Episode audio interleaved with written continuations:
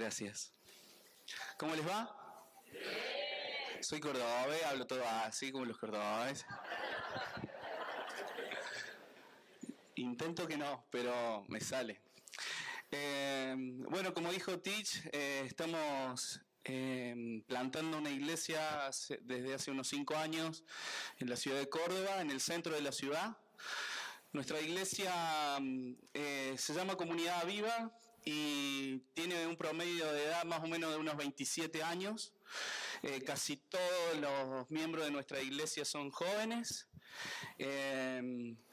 Empezamos unas 12 personas en un centro cultural y bueno, hoy nos reunimos en un hotel. Em, justamente en el centro de la ciudad, frente de la Plaza Central, el que conoce Córdoba. ¿Alguien conoce Córdoba de acá por acá?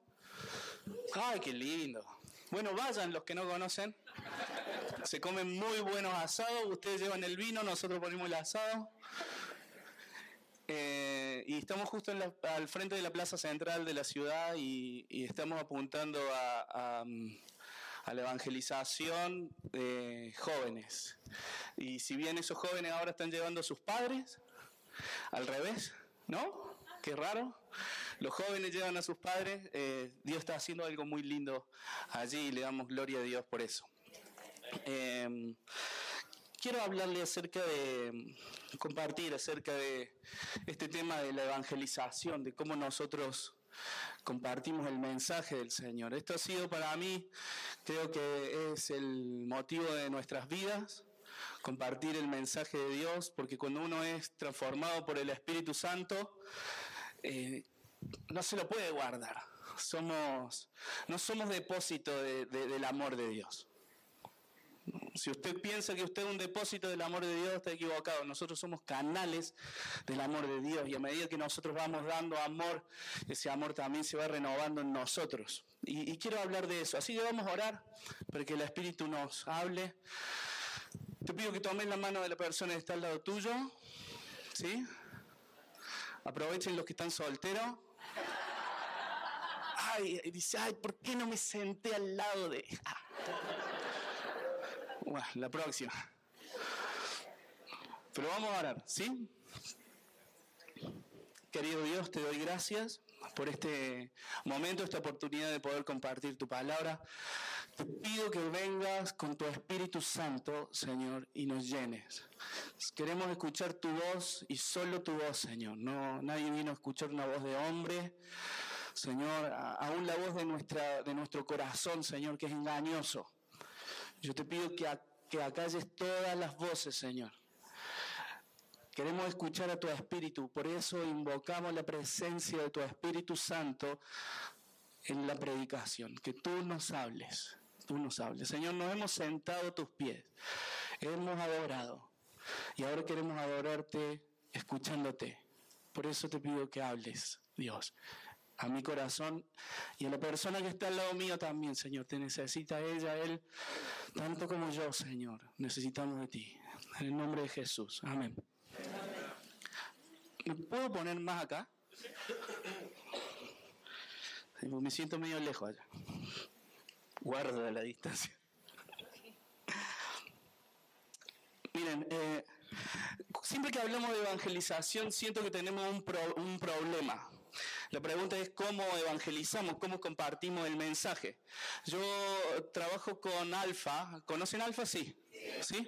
Trabajo con Alfa en la evangelización desde hace unos ocho años y hasta hace tres semanas era el director de Alfa para Argentina. Y todo el mundo me pregunta, bueno, ¿cómo evangelizamos? ¿Cómo compartimos el mensaje y eso? Y saben que a veces siento que el tema, el desafío no es cómo lo hacemos, sino por qué lo hacemos. Em,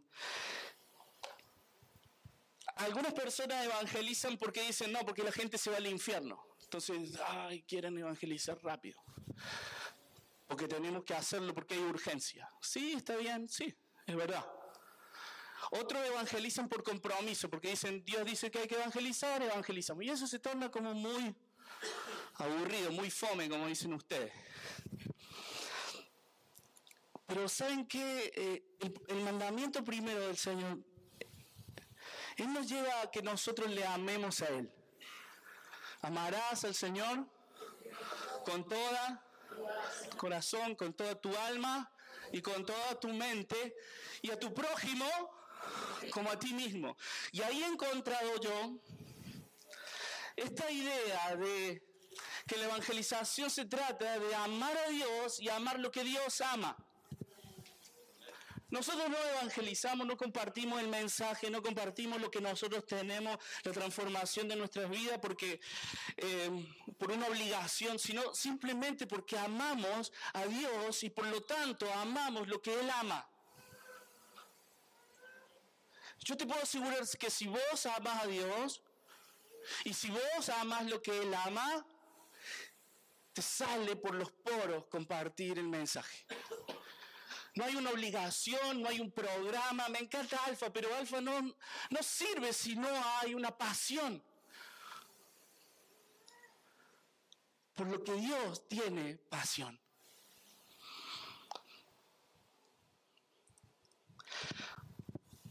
¿Alguien conoce la historia de Sir Nicholas Winton? ¿Alguien aquí? ¿No? Este hombrecito nació en 1909, murió en 2015 y él era un banquero muy acomodado de la ciudad de Londres. Em, y cada año le encantaba ir a esquiar con su amigo. Pero su amigo eh, estuvo en República Checa en los años del nazismo y encontró allí unos centros de refugiados de niños checos. Eh, el, ejército nazi estaba avanzando demasiado rápido y él sabía que esos niños muy pronto iban a morir. Entonces llamó a eh, Nicholas Winton eh, y le dijo, como cada año, le mandó una carta, le dijo, mira, no, no vayas a Suiza esta vez. Venite a, República Checa y no te molestes por traerlos a esquí. Em, y así fue que Nicolás llegó a ese lugar y en ese lugar se encontró con la realidad de las cosas. Y eh, él habla acerca de esto y él entró una, cuando vio a los niños, eh, se puso en el lugar de ellos y los amó. Y mm, Winton se dedicó a rescatar a esos niños. ¿De qué manera lo hizo? El primer viaje eh, lo hizo a través de un avión y llevó una cantidad de niños y luego fue llevándolos en tren. Eh, Winton rescató 669 niños. Y la obra de Winton no, no se conoció hasta que su mujer, cuando ya era mayor, encontró en el sótano de su casa una lista con todos los nombres de todos los niños que habían sido rescatados por Winton. Y él mantuvo en secreto eso que había hecho por muchos años. En el primer viaje eh, rescató una cantidad, en el segundo otra cantidad y en el último, en el, en el, octavo viaje, el ejército nazi interceptó el tren y de esos niños no se sabe nada. Cuando su mujer encontró los papeles de Winton donde estaban los nombres de los, de los, niños, decidió contactarse con un periodista y le comentó lo que había encontrado. Entonces ellos empezaron juntos a buscar a, a todos estos niños, que ya no eran niños, ya sino personas adultas, y decidieron darle una sorpresa eh, con las cámaras de la BBC allí en Londres. Y esta fue la sorpresa que le dieron a Nicolás.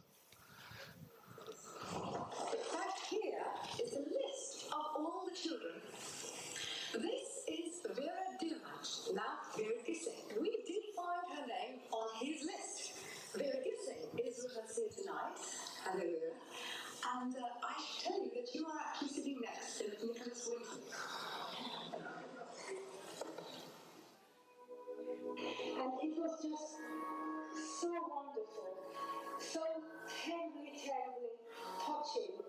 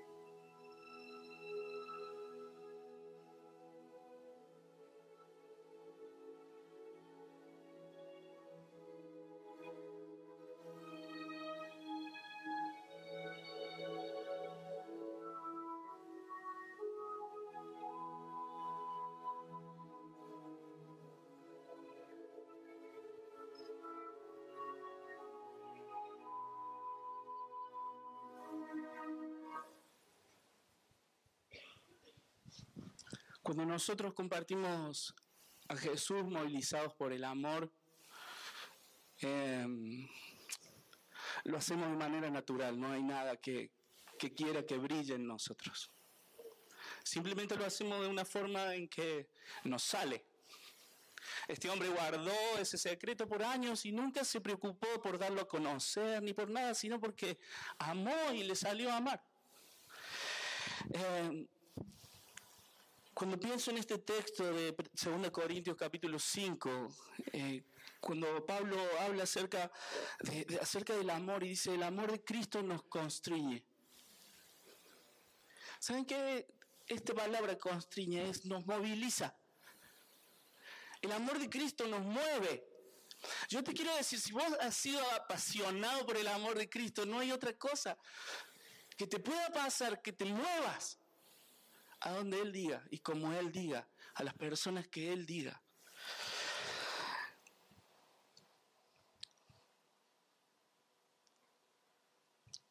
Cuando pienso en, ahora sí, en cómo lo hacemos, no solamente por qué lo hacemos, sino cómo lo hacemos. Pienso en esta idea del apóstol Pedro que, nos dice, eh, ustedes son linaje escogido, real sacerdocio, pueblo adquirido por Dios, para anunciar las virtudes de aquel que nos llamó de las tinieblas a la luz admirable. Miren, a veces usamos este texto, no sé, no sé si acá, pero allá usamos este texto cuando anda, alguien anda medio caído, así medio baja autoestima, entonces le decimos, hermana, usted pueblo adquirido por Dios, real sacerdote, ánimo. Entonces, ah, ah, ah. pero ¿saben que cuando Pedro escribe este pasaje, nunca piensa en esto? en levantarnos el ánimo, sino en decirnos cuál es nuestra identidad verdadera. ¿Quiénes somos? Somos real sacerdocio. ¿Sabes lo que es un sacerdote? No un sacerdote, un sacerdote. ¿Qué es un sacerdote? Hablo alumnos de Tichauer. Bien, ¿cómo es? Disminuye la distancia entre Dios y los hombres. Bien, es el representante de Dios ante los hombres. Pero también, otra cosa, es el representante de los hombres ante Dios. Mire el trabajo que tenemos. Nosotros somos las manos de Dios. Cuando Dios quiere amar, a, ver, voy a hacer un paréntesis así. Miren, a ver, Dios pensó en la iglesia. Y la iglesia es la estrategia misionera de Dios para este tiempo. Me encanta la iglesia local. Soy un fan de la iglesia local. Uso Alfa, estoy eh, soy amigo de los chicos de Jucum, de OM, de todas las organizaciones, de Movida, de todas las organizaciones misioneras. Pero quiero decir una cosa, Dios no inventó OM, Dios no inventó Movida, Dios no inventó nada. Dios pensó en la iglesia. Wow. Nosotros somos los representantes de Dios. Cuando Dios quiere amar, ama a través mío, a través tuyo. Cuando Dios quiere abrazar, abraza a través mío, a través tuyo. Cuando Dios quiere mirar una situación, mira a través de la iglesia. Sacerdocio. Sacerdocio. Mira, voy a darte un ejemplo. A ver, voy a agarrar a alguien por acá. Este que me gusta. ¿Cómo te llamas? Pablo. Pablo, ¿qué haces? Eh, eh, soy podólogo clínico. Sí. ¿Cuántos compañeros tenés ahí en la clínica? Eh, cuatro. Cuatro compañeros. ¿Y cuántas personas eh, ves en la clínica todos los días? Tus personas que llegan a tu... Bien variable en realidad. Por un número nomás. ¿Cinco, seis? Cinco o seis pacientes más cuatro son diez. ¿Sí? ¿Todos son creyentes? ¿Son cristianos? Eh, la mayoría. Ah, muy bien, este me mato.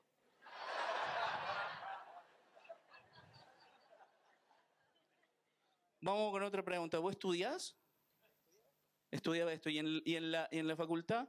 Mm. ¿Cuántos compañeros tenía? Eh, treinta y tantos. ¿Todos creyentes? Mm, solo uno. Ah, bien, ahí está, me gustó más. solo uno. ¿Y vos? Treinta. Y profesores cuántos? Mm, unos 6. 6, 36. Dividido 2, ¿o sí? Un creyente y otro creyente, 36 dividido 2, ¿alguien que sepa de matemática?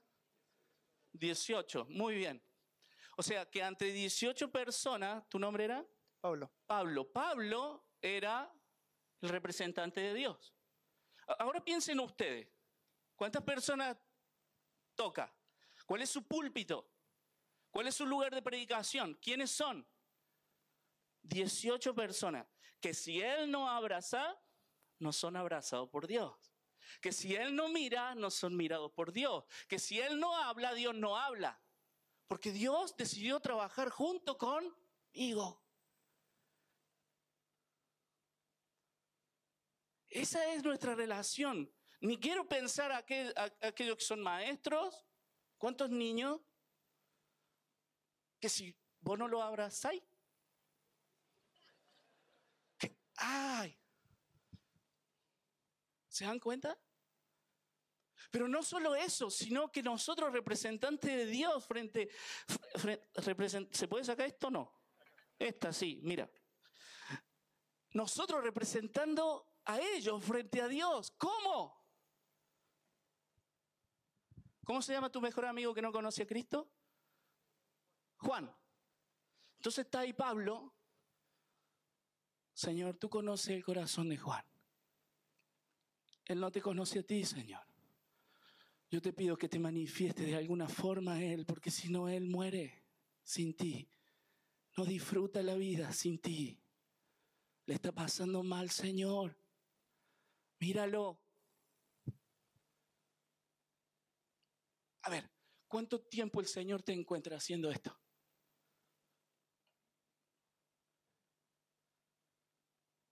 Anhelo que todos los días. ¿Saben que a veces jugamos tanto a ser evangélico que nos olvidamos de nuestra real identidad? Jugar a la iglesia es muy fácil. Uno alquila un lugar, trae músico, viene un buen predicador y se va a la casa. Y hasta el domingo que viene no te veo.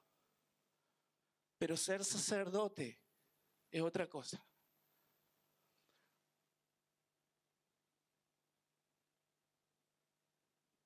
De eso se trata nuestro llamado, mi hermano, ser iglesia alrededor del mundo.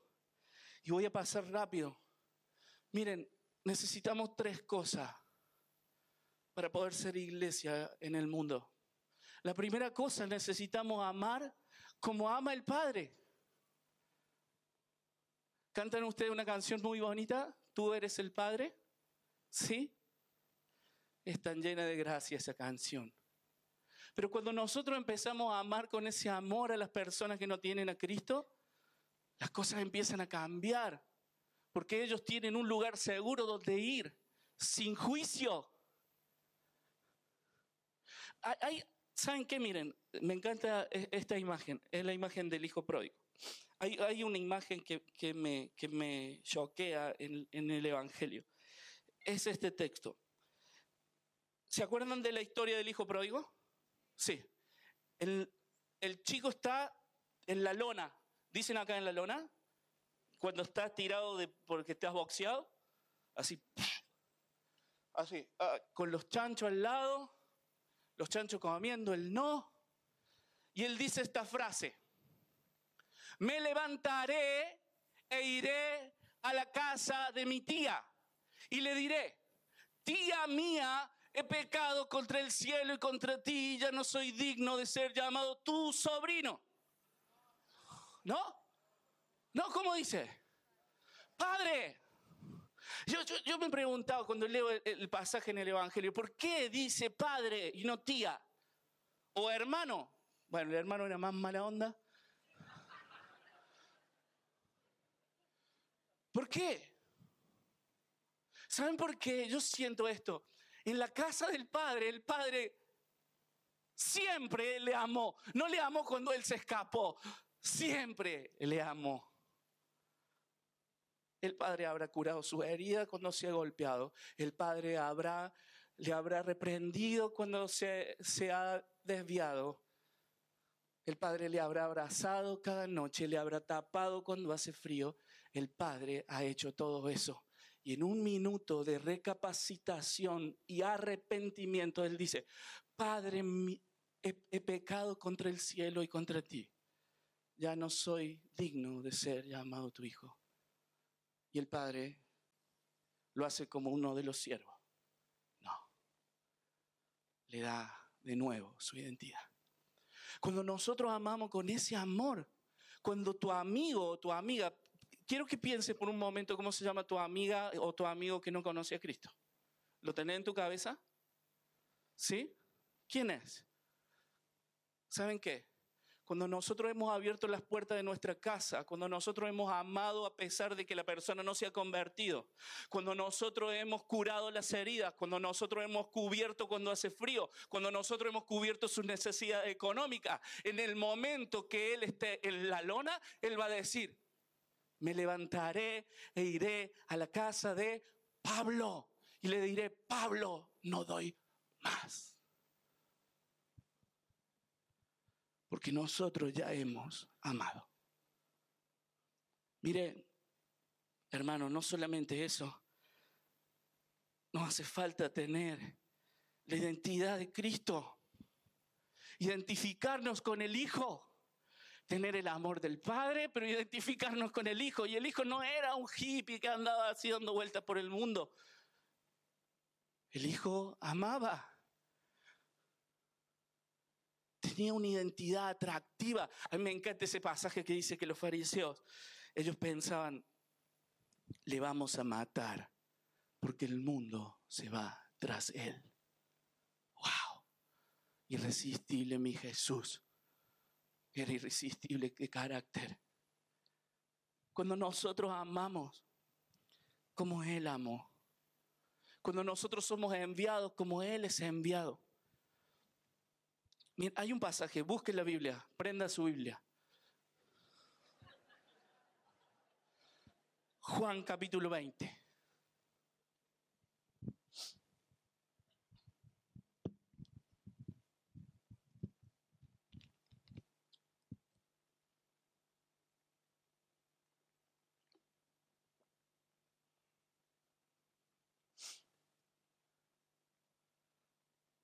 ¿Lo tiene por ahí? Juan capítulo 20, versículo 20. 20, 20.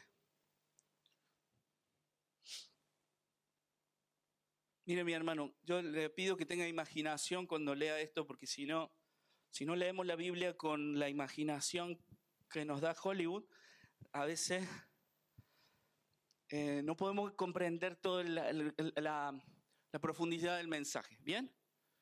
Entonces, Jesús había resucitado, se presenta ante los discípulos y le dice esto. Y mientras les decía esto, le mostró sus manos y su costado, y los discípulos se regocijaron al ver al Señor. Entonces Jesús les dijo una vez más, la paz sea con ustedes. Y mírenme, así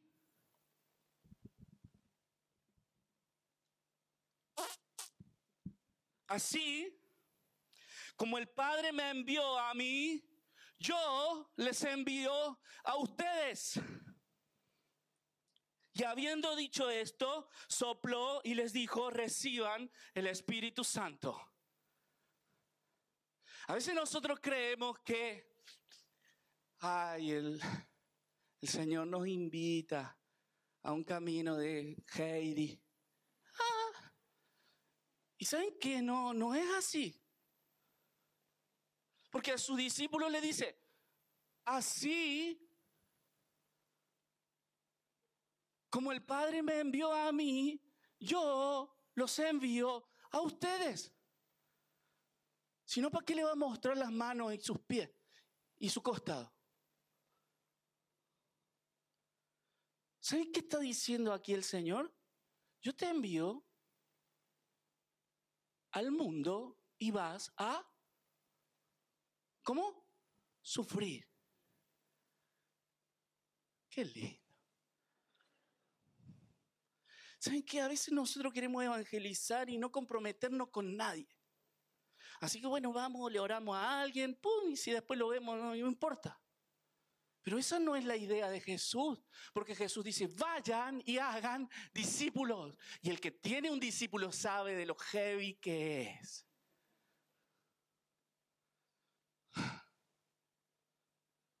Se sufre. Se sufre. Pero se sufre con gusto. Mi vieja decía, sarna con gusto no pica. es un dicho de allá y no sé por qué me lo decía, pero bueno. Juan 3, 16 dice, porque de tal manera amó Dios al mundo que ha dado a su Hijo unigénito para que todo aquel que en Él crea no se pierda, mas tenga vida eterna. Y el 17, ¿qué dice? Ah, ya no me lo saben. Porque Dios no envió a su Hijo para condenar al mundo, sino para que el mundo sea salvo por Él. Así como el Padre me envió, yo los envío a ustedes. Miren, muchas veces tenemos esta idea condenatoria del mundo. Ay, no, porque ahí están los homosexuales. No, porque ahí están los tatuados, los adictos. Dios no nos envió a condenar al mundo, sino para que el mundo sea salvo por él. ¿Saben qué? Muchas veces criticamos a los políticos. ¿Sí o no? ¿Quién critica a los políticos? Eh, levante su mano. Gloria a Dios. No. Miren, muchas veces criticamos a los políticos porque son corruptos. ¿Sí?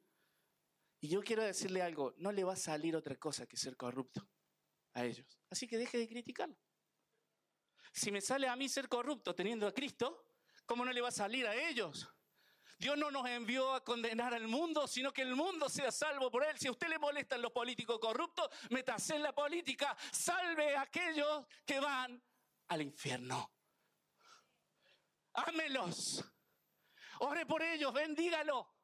Hay algo que a mí me vuela la cabeza. Mira, cuando Dios llama a Abraham, le dice, deja tu tierra y tu parentela. Es un mandato.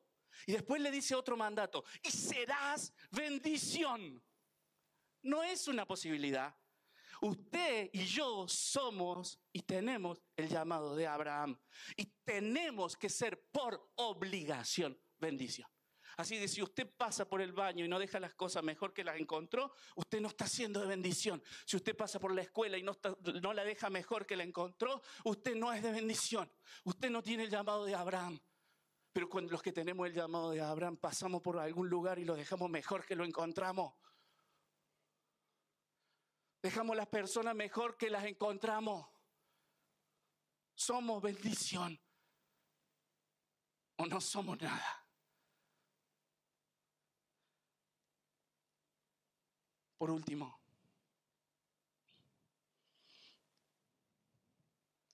voy a pasar cosas, voy a pasar más cosas.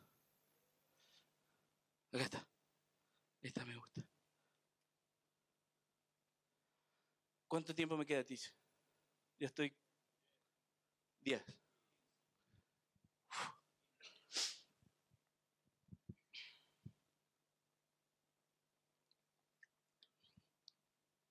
¿Se entiende esto hasta acá? Necesitamos el amor del Padre, identificarnos con Cristo, pero también necesitamos el poder del Espíritu Santo. Podemos tener mucho amor, podemos tener mucho carácter, pero si no tenemos poder, no tenemos nada. Miren, me encanta esto. Y yo sé que ustedes lo practican y yo he aprendido muchas cosas de ustedes. El Señor se encuentra con el pueblo y le dice, si créanme por lo que les digo. Pero si ustedes no me creen por lo que yo les digo, créanme por lo que hago. Hablar el Evangelio es una obligación. Sale natural del Hijo de Dios, pero tener poder en la evangelización también es natural para el Hijo de Dios.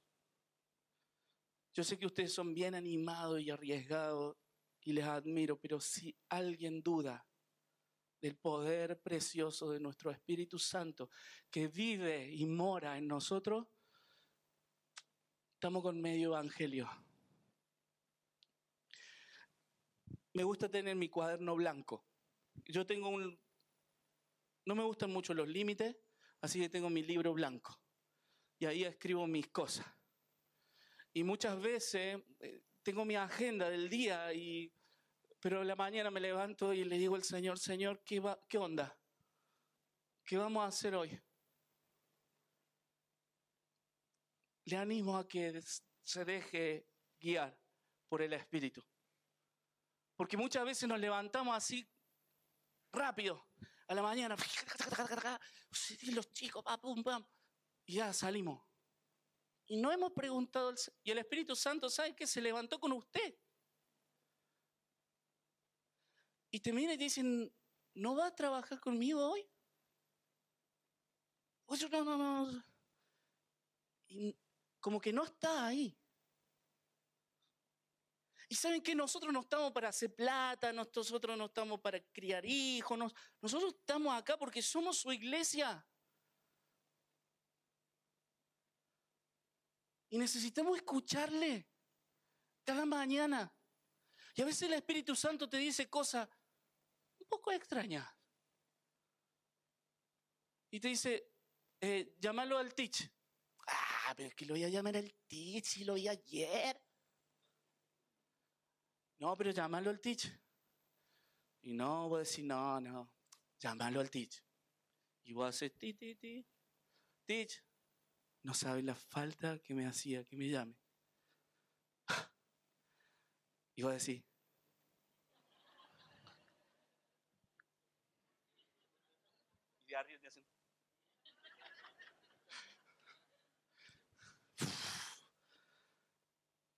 Y así, cuando nosotros le decimos al Espíritu Santo, hoy, ¿qué onda?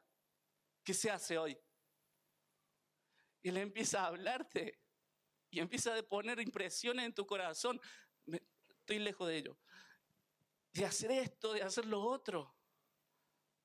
Y cuando vos eh, empezás a caminar ese camino, ¿sabes que empezás a sentirte pleno? Porque para que lo que naciste, eso estás haciendo. Las obras que Él preparó de antemano para que andemos en ellas, ahí están.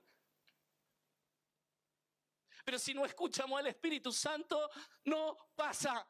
Y el Señor dice, tendré que esperar otra generación que me sepa escuchar. ¿Saben que yo me he dado cuenta de una cosa, hermano? Dios no tiene apuros. Él tiene un plan sin apuros. Y si yo no lo escucho, habrá otro tonto que lo escuche.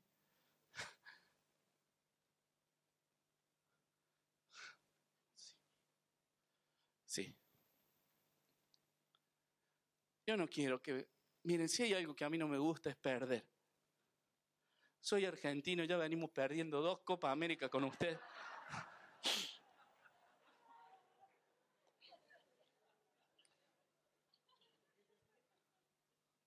Y que Dios pase de mí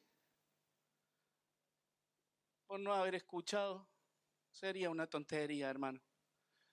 Es más, a veces yo siento que soy un plan B de Dios. Porque otro no escuchó y llamó al al más tirado.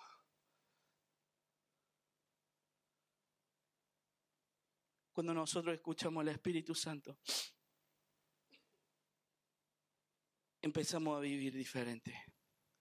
Dice Hechos 1.8, ustedes lo saben. Pero cuando haya venido sobre ustedes el Espíritu Santo, recibirán poder y serán mis testigos en Jerusalén, en Judea, en Samaria y hasta lo último de la tierra somos sus testigos. Me gusta esto, quiero terminar con esto.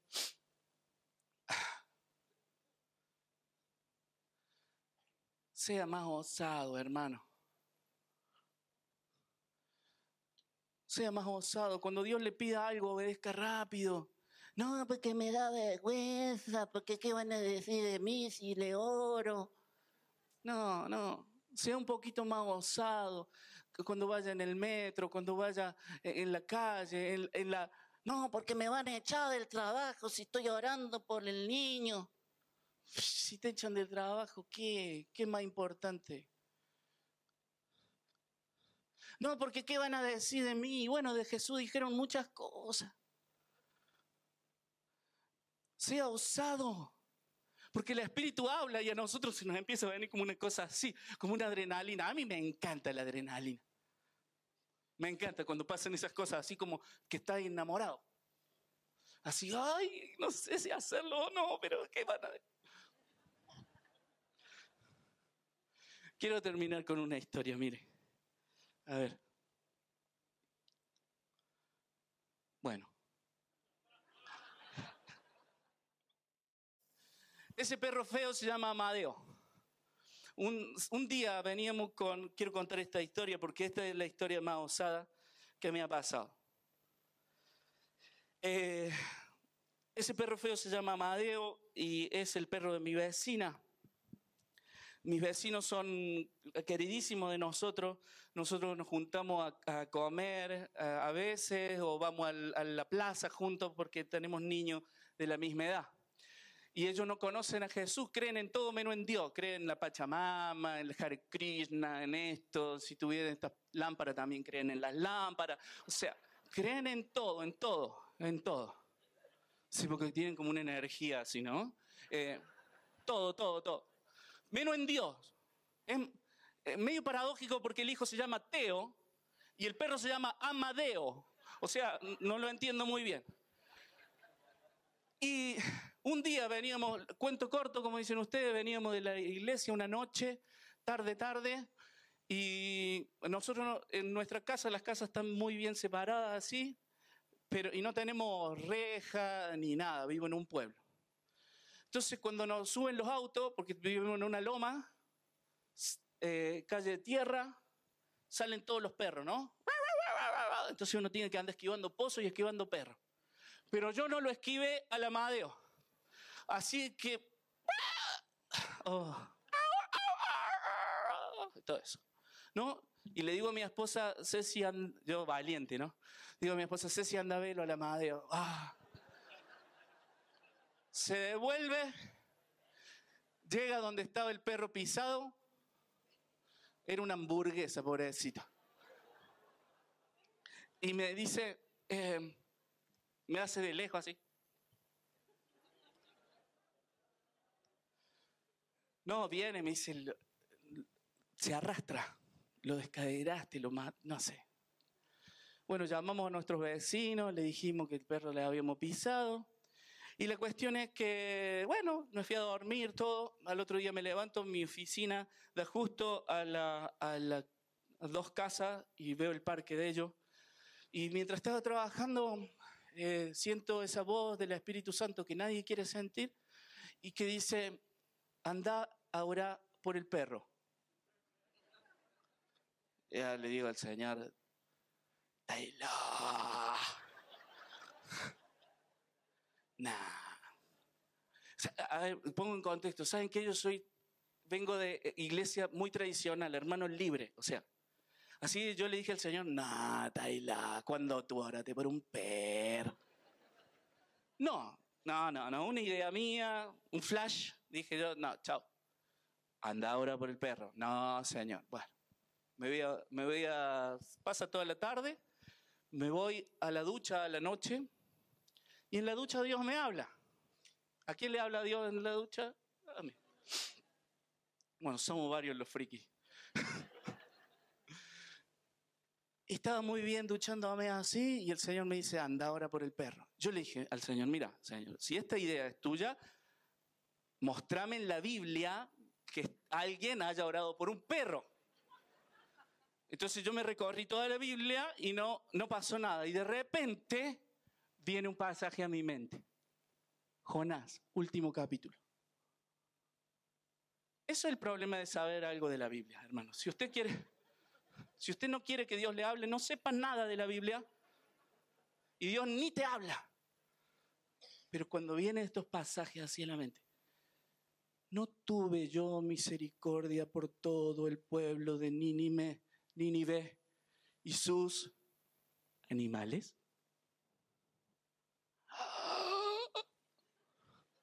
Yo digo, ¿por qué pusiste animales ahí? No, podría haber puesto, no sé. ¿Y los niños? Así que me sequé y invierno, el invierno hacía como hace como dos inviernos atrás. Salí, mi esposa me dice, ¿a dónde va? No, a ningún lado. Me presento con mi vecina, atea. Y le digo, ¿cómo está el Amadeo? No, dice, ella está tiradito. Se, se caca, pis, todo encima. Y estaba tirado así como una porquería. Estamos esperando que, no quería decir ni que se muera, porque era el primer perro de la cuadra, imagínense. Ya es un patrono de la cuadra. Y le digo, ¿lo puedo ver? Sí. Lo veo, la miro a ella y le digo, ¿vos sabés que nosotros en la iglesia, me miraba así, ¿no? Nosotros oramos por la gente, ¿sí? Mira, yo nunca oré por un perro, le digo, pero ¿me dejás orar por el perro? Sí, si vos crees, me dice. ¿Me podés dejar sola con el perro?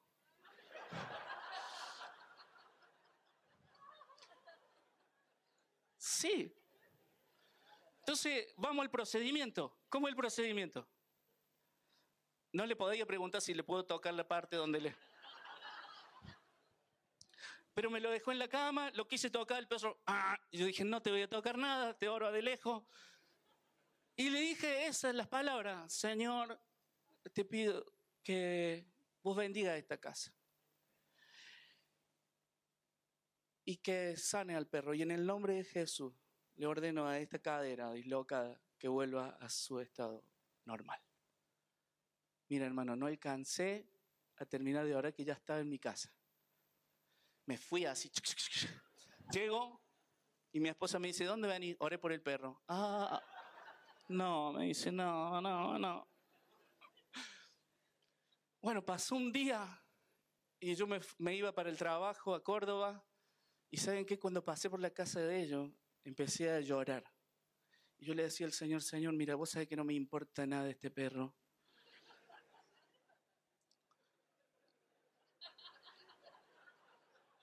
¿Por qué se ríe, hermana? Era cierto, estoy diciendo la verdad. Pero ¿sabes que me interesa mucho esta gente por la que nosotros venimos orando hace tiempo? Así que yo te pido, Señor, que si vos haces un milagro, ellos van a empezar a preguntarnos qué es lo que pasa. Y me fui desde mi casa hasta Córdoba, que son unos 45 kilómetros, orando y llorando, orando y llorando. Y cuando me devolví de Córdoba venía orando y llorando y le decía al Señor, hace un milagro, hace un milagro, hace un milagro, Señor, hace un milagro. Y pasó todo ese día y a la, la mañana siguiente, cuando estoy sacando el auto, viene mi vecina corriendo así. ¡ah! Y el perro y el amadeo atrás. ¡ah! ¡ah! ¡ah! ¡ah! Me sanó el perro, me sanó el perro. Y yo ya me estaba yendo así que le, como valiente que soy, le dije a la Ceci, Ceci, explícale vos porque yo me tengo que... Después de ahí algo pasó con ellos. Su esposo empezó a abrirse también con nosotros. Hace poco murió el papá de su esposo. ¿A dónde van a ir? A casa. Y, y si bien ellos todavía no han terminado de comprender la, la gracia de Dios y el Evangelio de Dios, yo hoy siento que se están abriendo a escucharnos. Porque saben que nosotros tenemos un Dios que puede hacer cosas que sus dioses no hacen. No pueden hacer, no pueden amar. No pueden amar. El Espíritu Santo está disponible para nosotros. No importa lo que Dios te pida, cuando Dios te pide hacerlo, obedecer, es mejor obedecer que todos los sacrificios que vos puedas hacer. Nos ponemos de pie. Vamos a orar.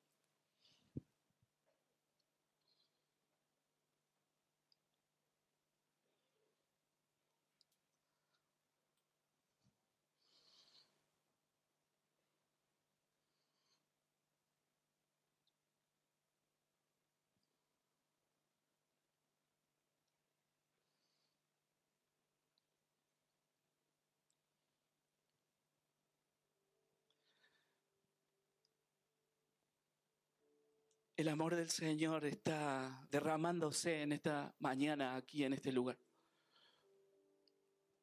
Te animo que alces tus brazos y le digas al Señor, Señor, quiero ser tu canal. Quiero destilar tu amor, Señor. Quiero dejar de tener miedo.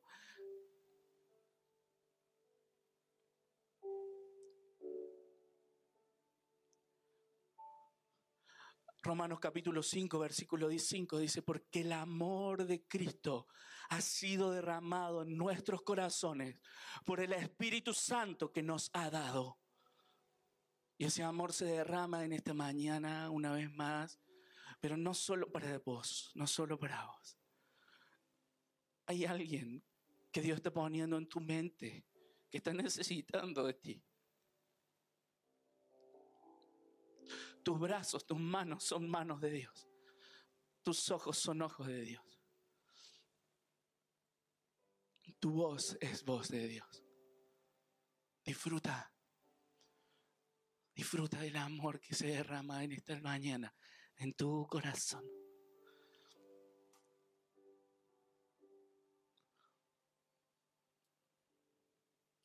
Sopla Espíritu Santo. Bendícenos, Señor. Hay niños que dependen de ti. Hay hombres y mujeres que dependen de ti. Hay trabajadores que dependen de ti. Te están esperando. Quizás a la salida de este lugar te esperan. En el trabajo te esperan. Esperan a Dios. Te esperan a vos.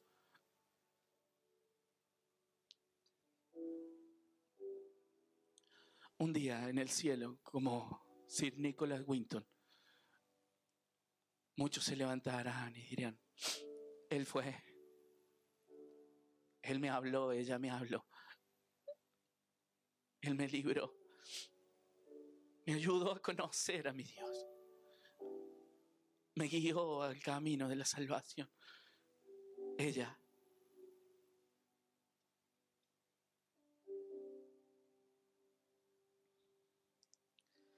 Gracias, Señor, por tu presencia bendita. Es grande, Señor, tu amor. Danos la conciencia de poder ver más allá con ojos espirituales a la gente, Señor, con amor. Gracias, Señor.